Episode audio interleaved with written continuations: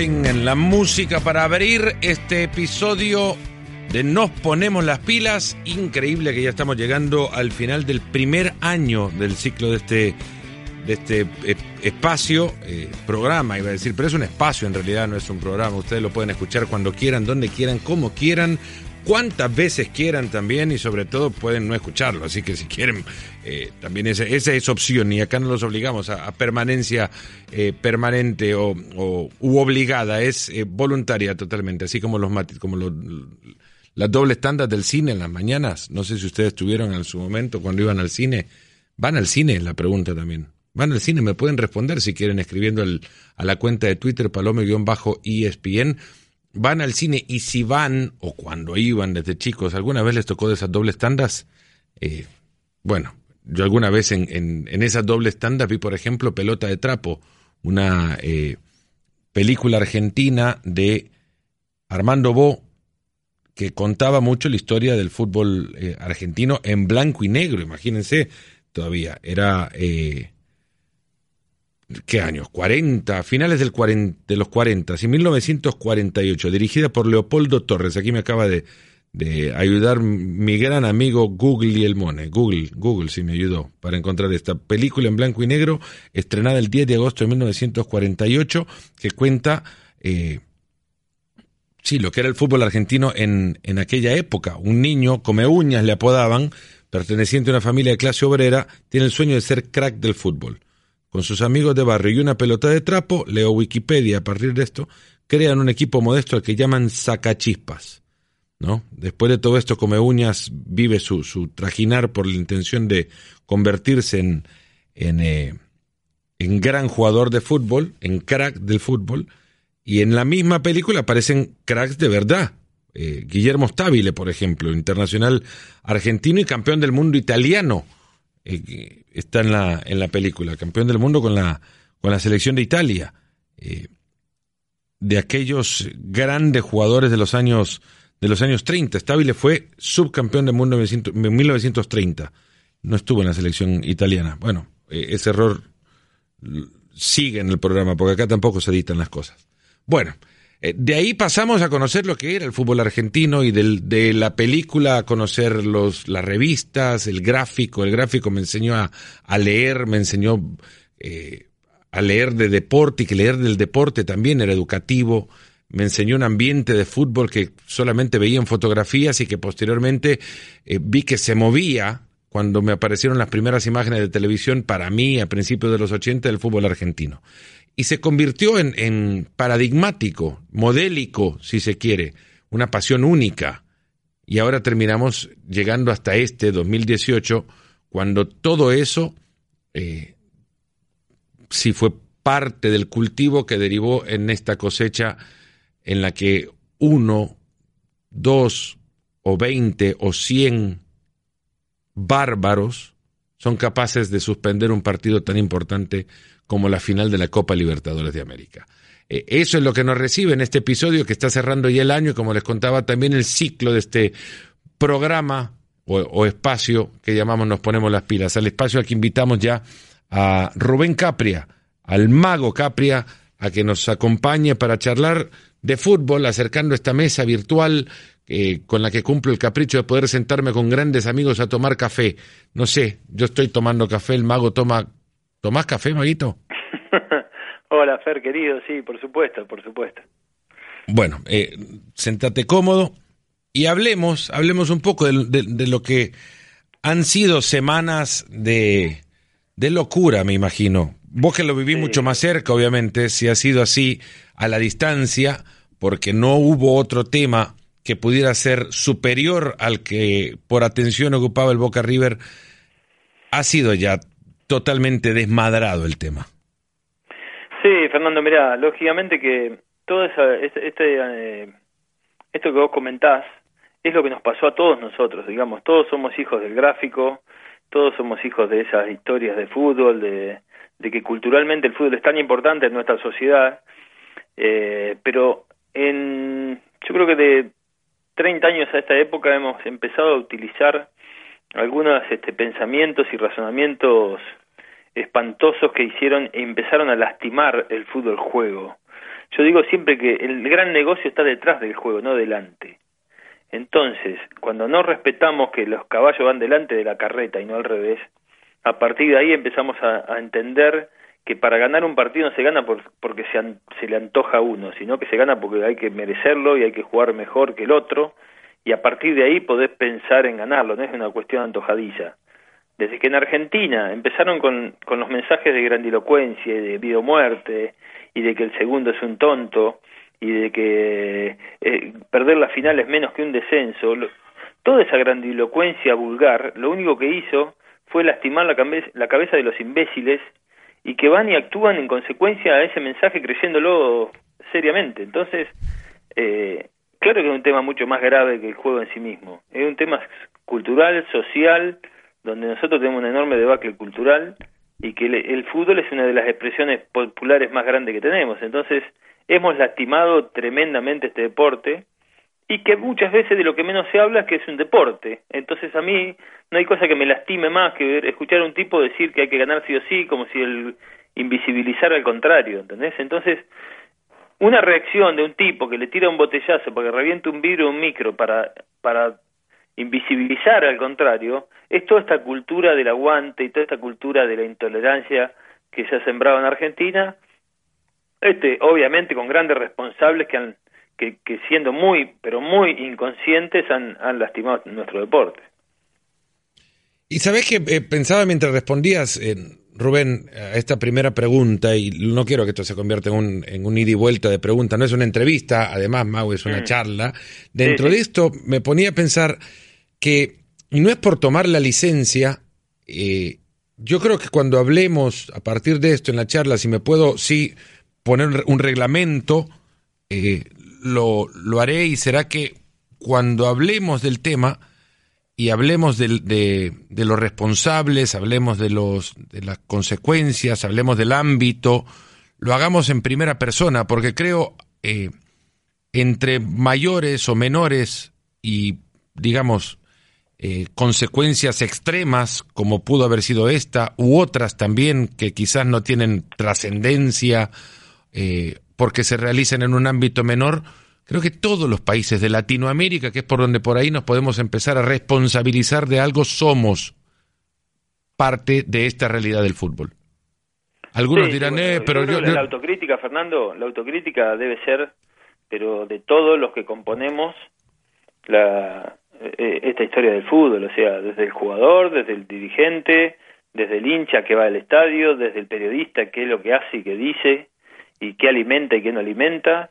Eh, todos conformamos eh, toda esta cuestión que tiene que ver con, con primero hacer la autocrítica y dejar de, de, las mezquindades de lado, porque acá el problema es que empiezan las mezquindades y todo el mundo se empieza a esculpar de la responsabilidad que le corresponde. Entonces, si partimos desde ese lugar ya otra vez a errar el diagnóstico, a que nadie se hace cargo de nada. O sea, el, el que dice la final del mundo, no, no es la final del mundo, amigo, es la final de la Libertadores, ya partís desde una falacia, o sea, por esta cuestión del mega clásico.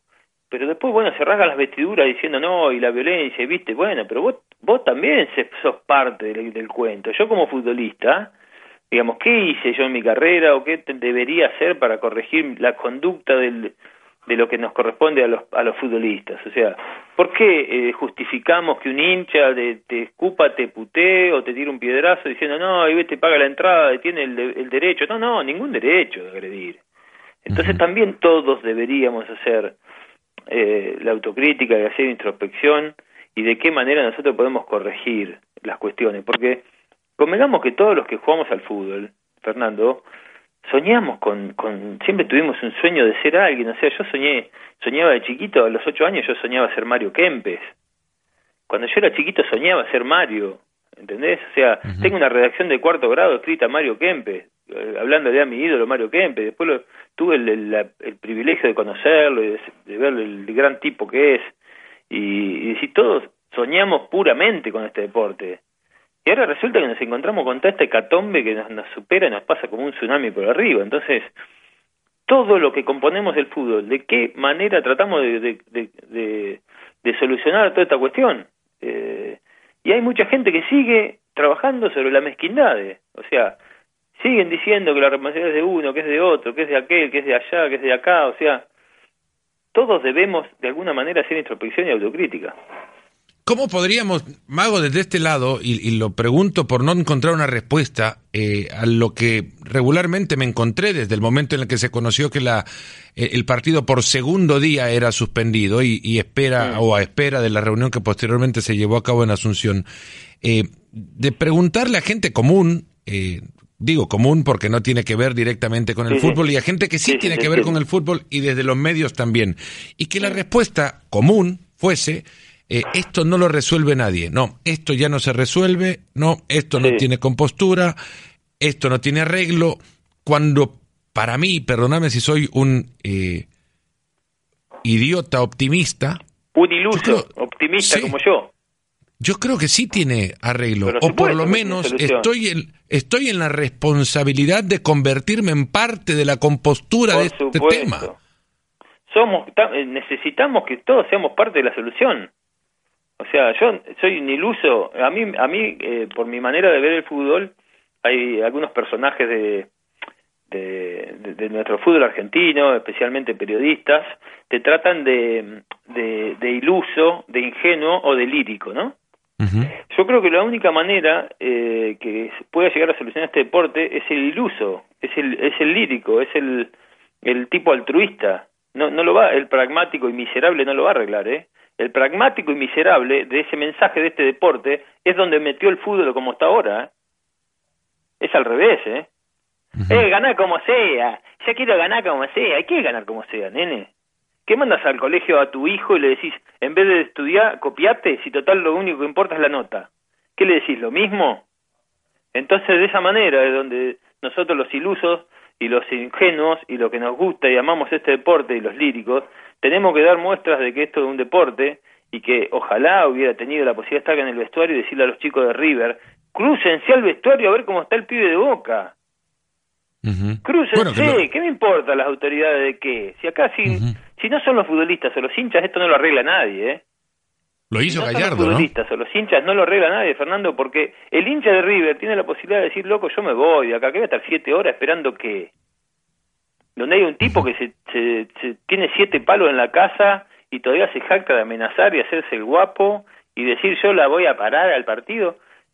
La inacción de, de todos los que componemos el grueso del fútbol hace que estos personajes tengan relevancia. Entonces ahí donde nosotros, los ingenuos, los líricos, los, los, lo, como vos te nombraste, somos parte de la solución, claramente. Entonces decir, los jugadores de River, cómo empezar a actuar. El, el jugador ha caído en un, en un lugar de docilidad donde no debe serlo, donde no debe serlo, al revés.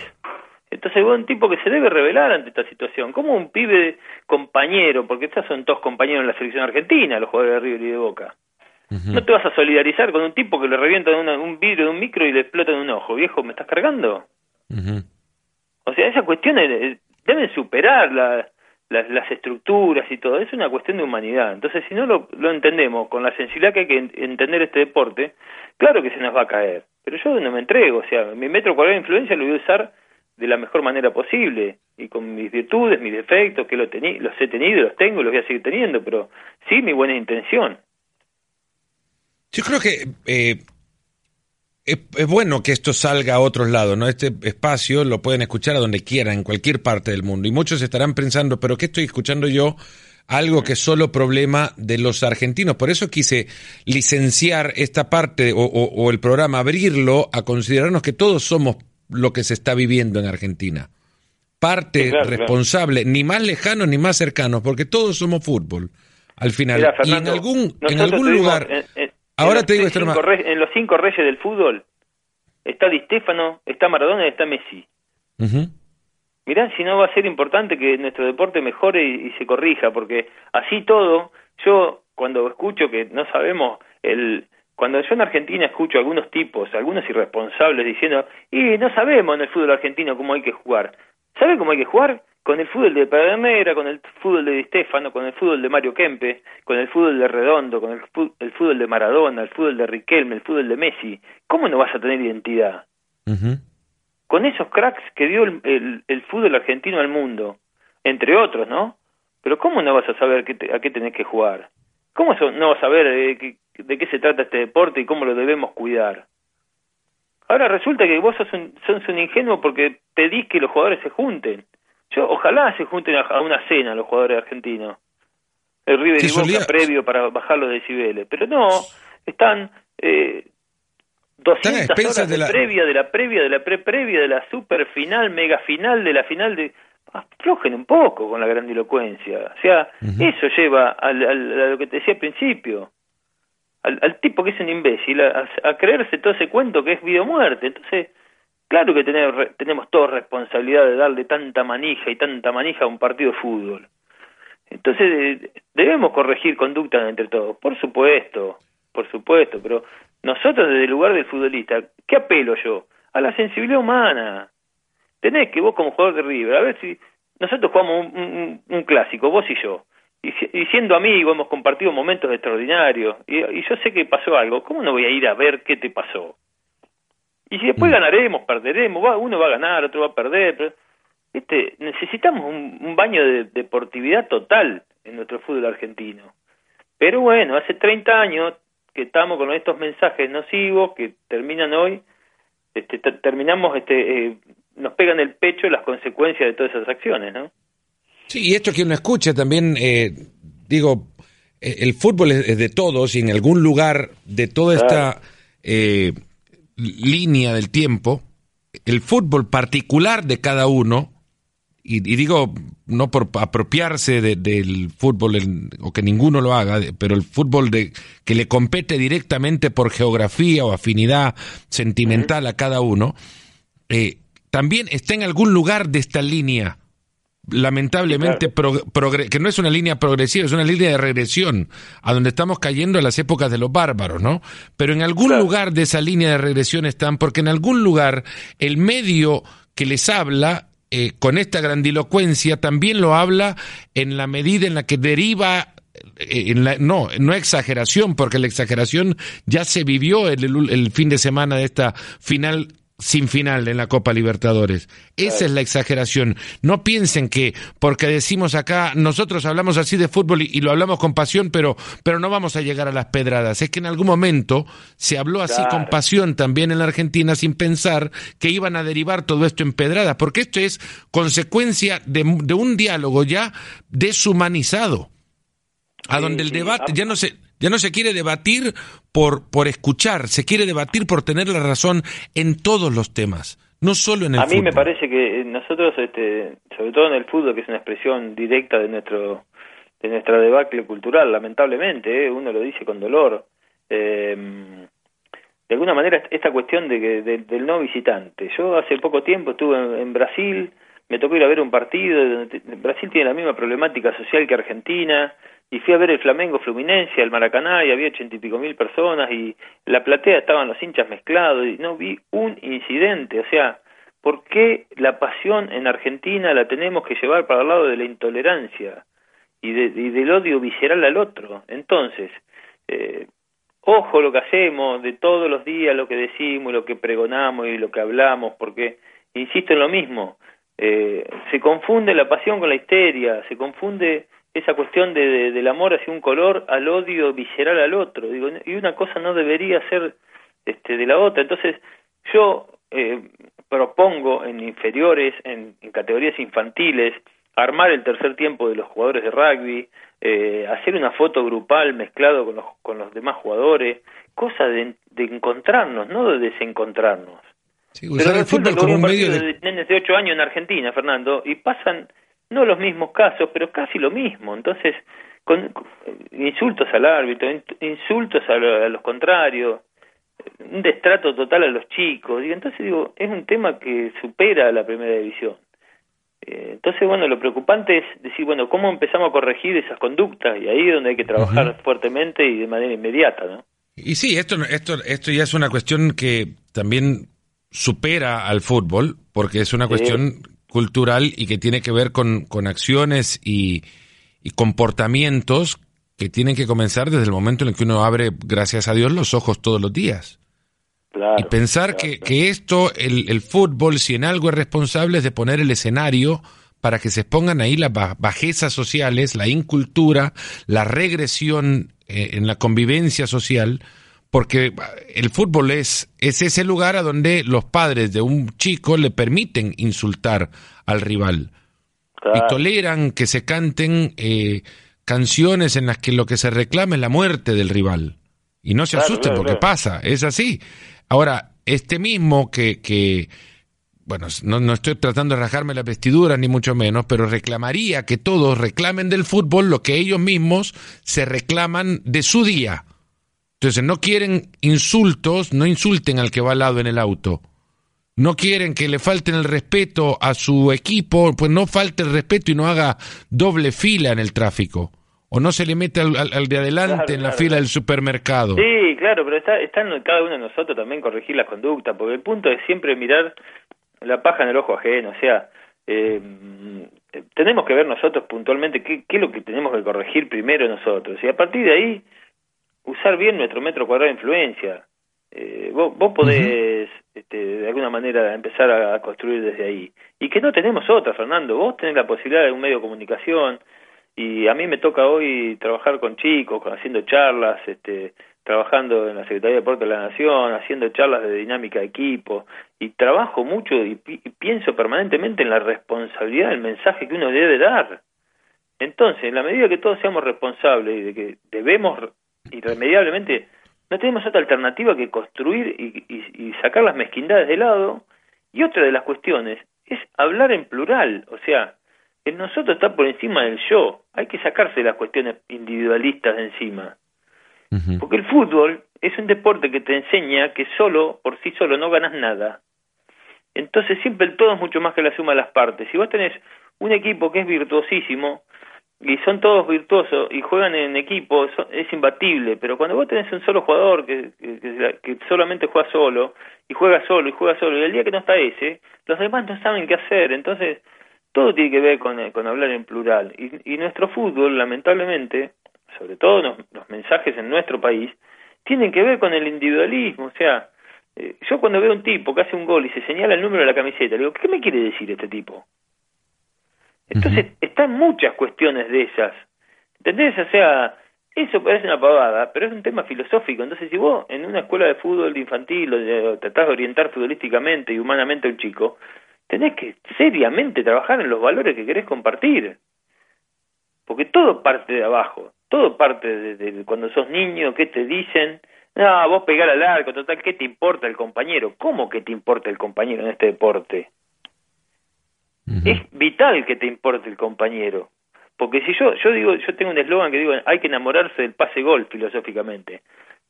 Yo estoy preparado para que vos brilles. Bueno, mañana brillaré yo, vos me, darás, vos me darás el pase a mí, pero es conjunto el tema. Entonces, todas estas cuestiones que, que parecen este, filosofía barata y de bar, son cuestiones fundamentales para corregir conducta de los chicos. Y a partir de ahí es, crecer y, y, darle herramientas para que ellos puedan pensar por sí solos, ¿viste? Que, que esta docilidad que te decía al principio eh, no, no, no se use mal. Ser dócil en el lugar que hay que ser dócil y, y rebelarse ante algunas cuestiones. Mira, ¿cuándo empezaste vos, Mago, a, a vivir de este ambiente eh, violento del fútbol?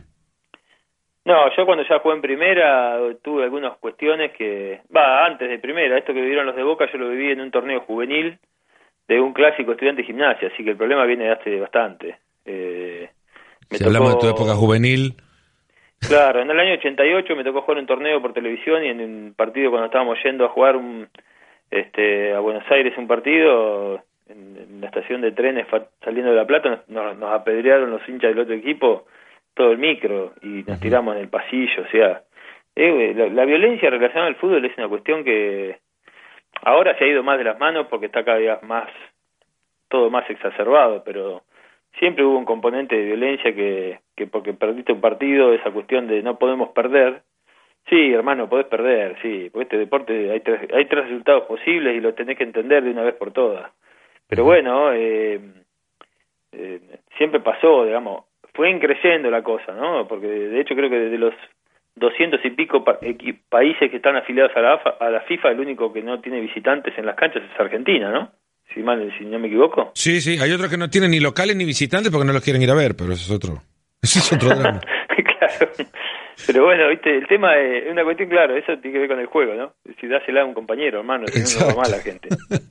o arreglar la cancha para, que la pelota se mueva bien. Del sentido también de nuestro deporte, ojo que la gente se, también se cansa de todo, ¿eh? ¿eh?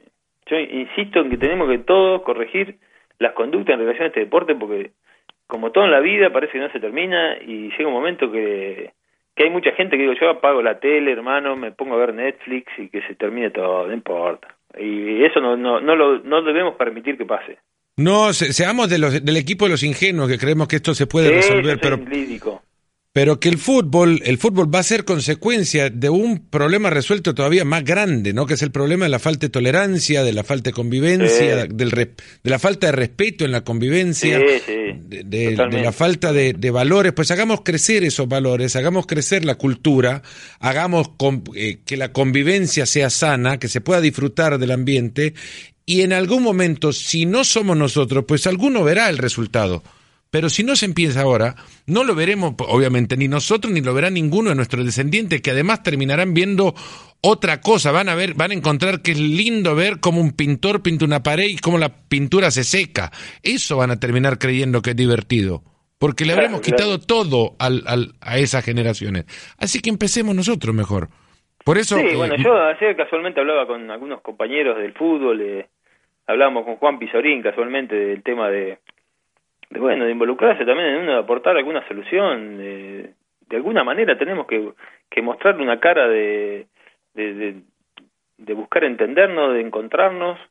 La pelota es un, es, una, es un elemento que une, ¿no? no, no debe desunir. Entonces, eh, esta cuestión de, de que hay que matar al rival, ¿y qué querés jugar solo? O sea, yo he escuchado barbaridades que, que se siguen escuchando como normales. Entonces el otro día mirando un clásico Newell Central sin gente en una cancha que no era la de ninguna de los de ellos dos, digo, bueno, ¿cómo puede pasar esto?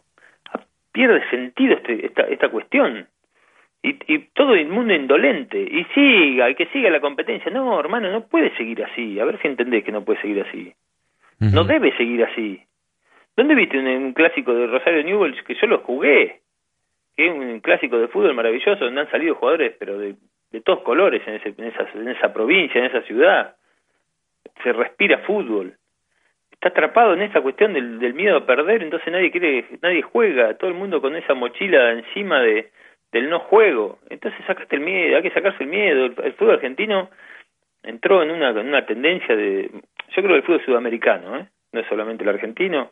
El argentino es mucho más intolerante que otros países, pero el fútbol sudamericano ha bajado muchísimo el nivel técnico y de eso no habla casi nadie. Se nos van todos los mejores valores, se nos van todos los mejores talentos en las edades más productivas, se van.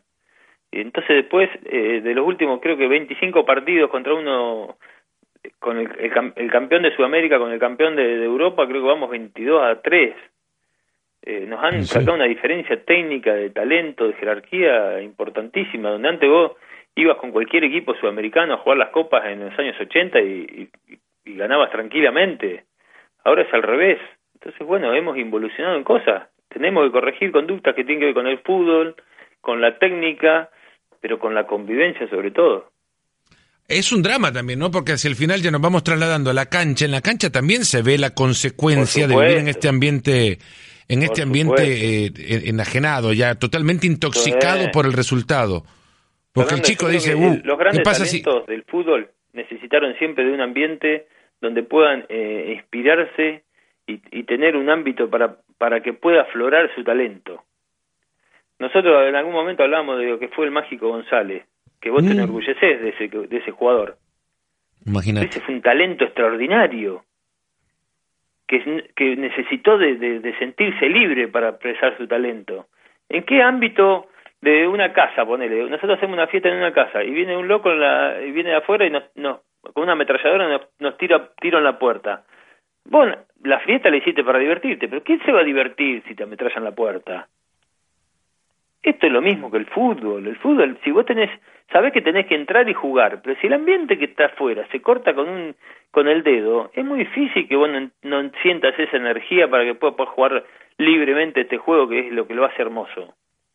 Hay una cosa que igual del mágico, te digo, eh, viene bien por este tema, eh, Jorge González alguna vez me dijo que él eh, terminó haciendo lo que hizo por un, porque era pequeño, flaco y, y, tenía ganas de jugar.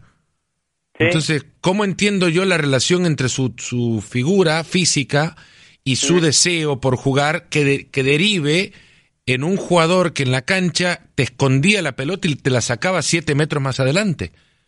¿No? que hacía magia. Como Maradona, como Messi, no tendrían ninguna chance en, el atletismo bajo contrarreloj.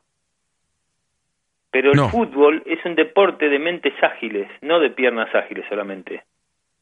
Entonces el, talento eh, está por encima de todo, porque el Mágico González tenía una relación de peso y potencia extraordinario, porque era livianito, era rapidísimo, usaba el freno genial, usaba el cambio de ritmo de manera genial, pero eso tiene que ver todo con el talento, que es algo de la, es una palabra que no se utiliza casi últimamente en el fútbol. Maradona o Messi o Riquelme no tienen el biotipo para estar dentro de los mejores 100 millones de velocistas del mundo, pero son los, los más virtuosos porque su mente ágil hace que el talento aflore y haga jugar como jugaron al fútbol, que nos maravillaron a todos. Y hay una que me, que me contaba el Jorge para completarla, es que por ese deseo de jugar y porque reconocía que su cuerpo era livianito, no mm. podía entrar al choque. Entonces tenía que esconder la pelota y sacarla con alguna gambeta por otro lado porque si le pegaban no jugaba y lo que quería era jugar. Entonces, ¿cuál, ¿cuál fue su solución? Gambetear. Claro. para quitarse encima las patadas. Pero vital de este juego. Porque este juego tiene la particularidad que se juega primero con el mismo miembro que se tracciona, que no hay otro juego que pase, se juega con una pelota que hay que darla que hay que jugarla con los pies, que es el, lugar más distal que tenemos de la mente, por eso es tan complejo y tan difícil. Y tercero, que está eh, eh, tiene la ley del despojo, o sea, el, contrario te la puedes sacar, y vos no la puedes poseer. Un basquetbolista la tiene en la mano y no se la sacás. Es muy difícil. En el fútbol?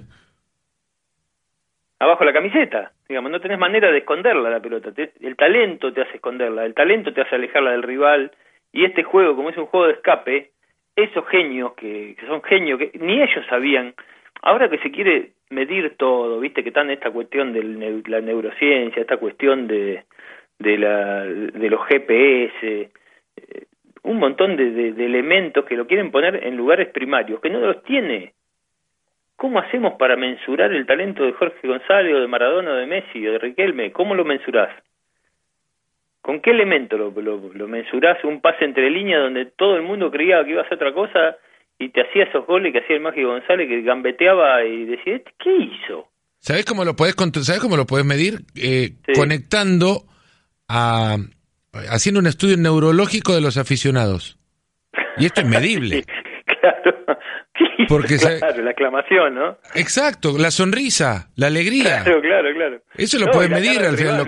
¿Dónde está este muñeco? ¿Eh? Los conectás a todos. Están haciendo un estudio maravilloso en, en, en Múnich, en el Bayern, para eh, que cada una de las reacciones auditivas, o sea, gritos, silbidos, cánticos, de los aficionados queden registradas. Entonces van a ser un gigante, ya lo hicieron, además, un gigantesco... Eh, no sé, un medidor de audio, no sé cómo se dice, perdón, eh, en el que puedas medir las barras eh, que registran el nivel de audio que genera cada asiento del estadio. Qué bueno eso. Imaginaría que después el resultado es que si alguien no grita, ir a chequear a ver si está vivo, ¿no? O, o ver cómo hacen. Pero imagínate conectando a cada aficionado a un partido ya no lo puedes hacer con el mágico a menos que le pongas YouTube, ¿no? O, Maradona. claro. Bueno, pero ojo que esa aclamación puede, puede aparecer de nuevo, ¿eh? Hacelo con Messi, hacelo con Messi en la cancha y, y ve o, ponerle una cámara a cada uno, 70.000 cámaras y que te registren la sonrisa. La cara, Porque a mí me pregunta, exclamación. ¿qué jugador te gusta? Yo te digo algo, Fernando, a mí me pasó una cosa, una cosa muy linda jugando en Chacarita Juniors, que de, de cinco hinchas de Chacarita, cuatro se acuerdan de una jugada puntual y no de, tanto de un gol. O sea, fue uno de mis mejores años futbolísticos de mi carrera, pero ¿sabes de qué se acuerdan? De una jugada que hay un centro, que no sé, que un compañero mío le pega mal y la tira pero 50 metros para arriba y me viene a mí. Cuando me viene a mí la jugada, yo la duermo, la bajo y la duermo en el pie, pero quedó dormida. Y yo recuerdo de haber gritado como un gol que escuché.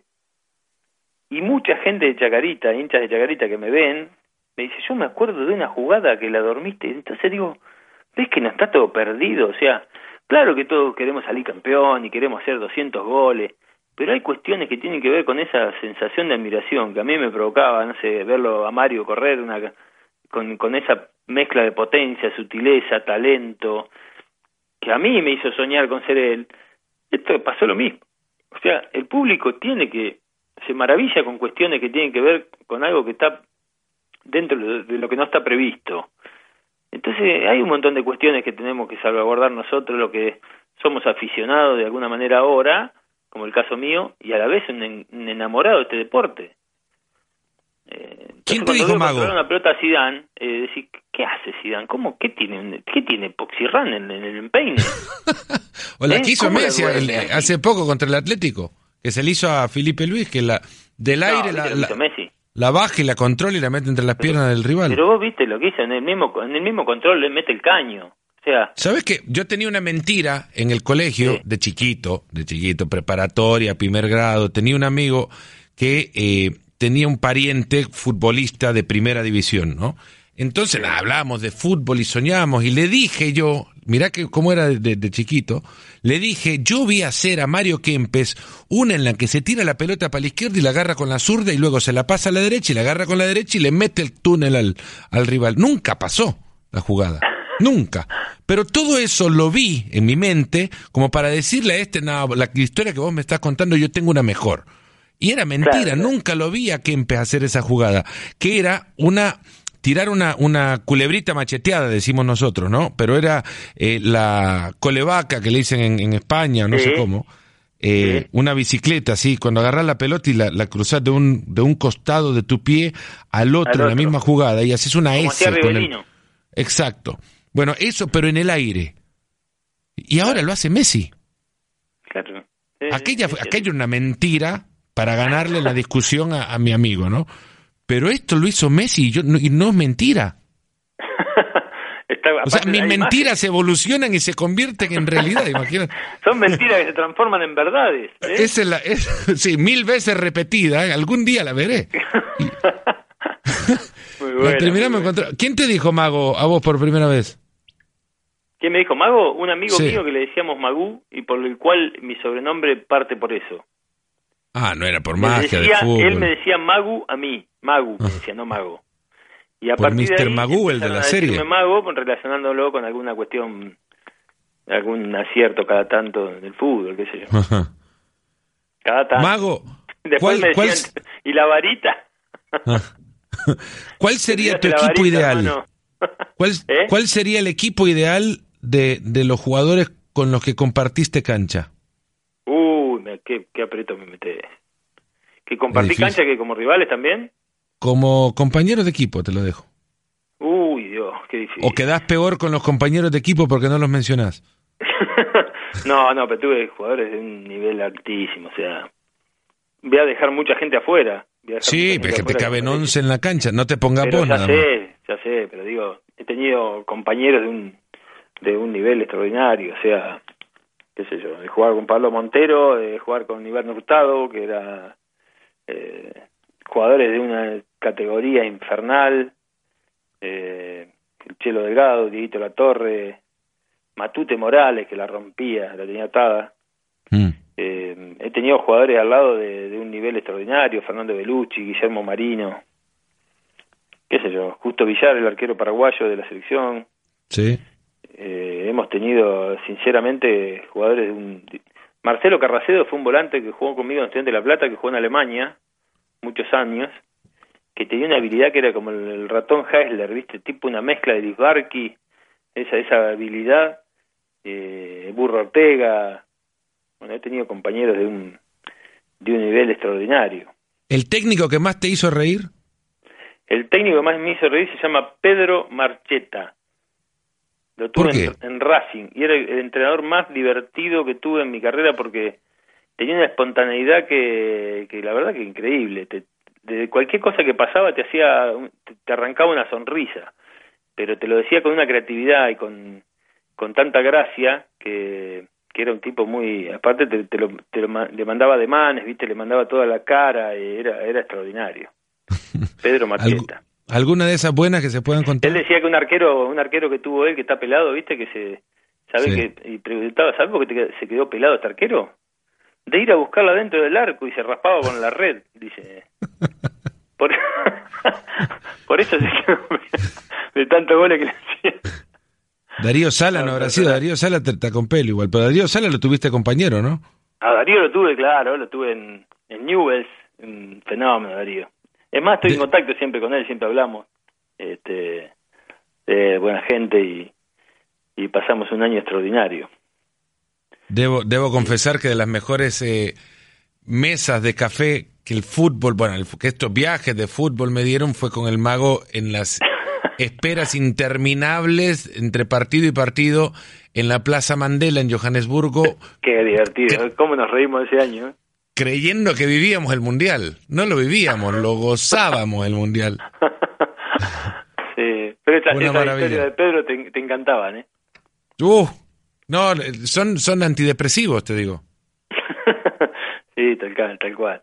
Tres cuentos de, Marchete. He entrenadores también de la, de la talla de Coco Basile, de Angelito Capa, que para mí ha sido uno de los entrenadores que, que más claro he visto en cuanto a su concepción futbolística.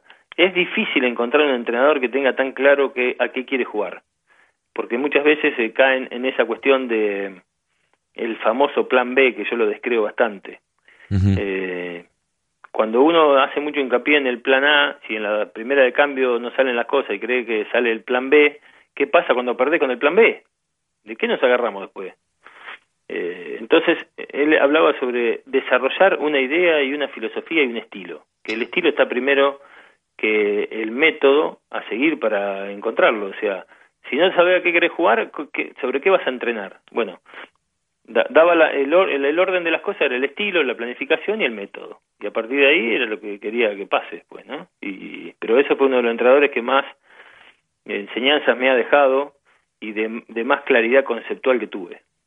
En todos estos momentos, Mago, donde es tan difícil ponerse a hablar del juego, te digo que es como un elixir, como, te vas como que si te vas encontrando que en realidad hay, hay una puerta de escape por la cual no solamente uno puede salir de toda la vorágine que ha provocado este, estos demanes y la enajenación en la que cayó el fútbol, y que puede llegar a caer el fútbol de ustedes que están escuchando esto en cualquier momento, si no es que se corrigen las formas y, y los, los modelos, pero sobre todo las formas de convivencia, porque esto deriva en esto, al final la convivencia es de todos los días, no solamente en una cancha de fútbol. No insulten ni, ni, adentro de una cancha ni afuera de ella tampoco. Pidan y reclamen que sus hijos se comporten dentro de la cancha como también ustedes tendrían que comportarse fuera. Esto, Mago, es lo que más aprecio de esta charla que hemos tenido, de verdad. Poder encontrar que hay un espacio y que se puede hacer y gritar que se puede corregir esto. Sí, claramente. Nosotros vamos a seguir insistiendo con lo que hablamos hace un rato, o sea, somos los, los idílicos que tenemos que tratar de aportar alguna solución a este deporte, que la tiene claramente y que lo disfrutamos tanto cuando vemos un partido así con, con lo que nos han regalado casi todos los Real Madrid-Barcelona, con, con, con grandes finales de Champions. Bueno, el fútbol sudamericano debe corregir esas conductas de, de intolerancia para poder este, mostrar todo el talento que, que tenemos acá en este continente. Rubén Capri, el mago, Espectacular, te agradezco mucho. Un fuerte abrazo, amigo Fernando. Gracias por no, llamarme. No, por favor, por favor, a vos por atendernos, de verdad. Un fuerte abrazo a ustedes también que nos escucharon. Cerramos este, nos ponemos las pilas y será hasta el próximo episodio. Gracias. Gracias por escucharnos. Busca ESPN Deportes en iTunes y TuneIn para más podcasts.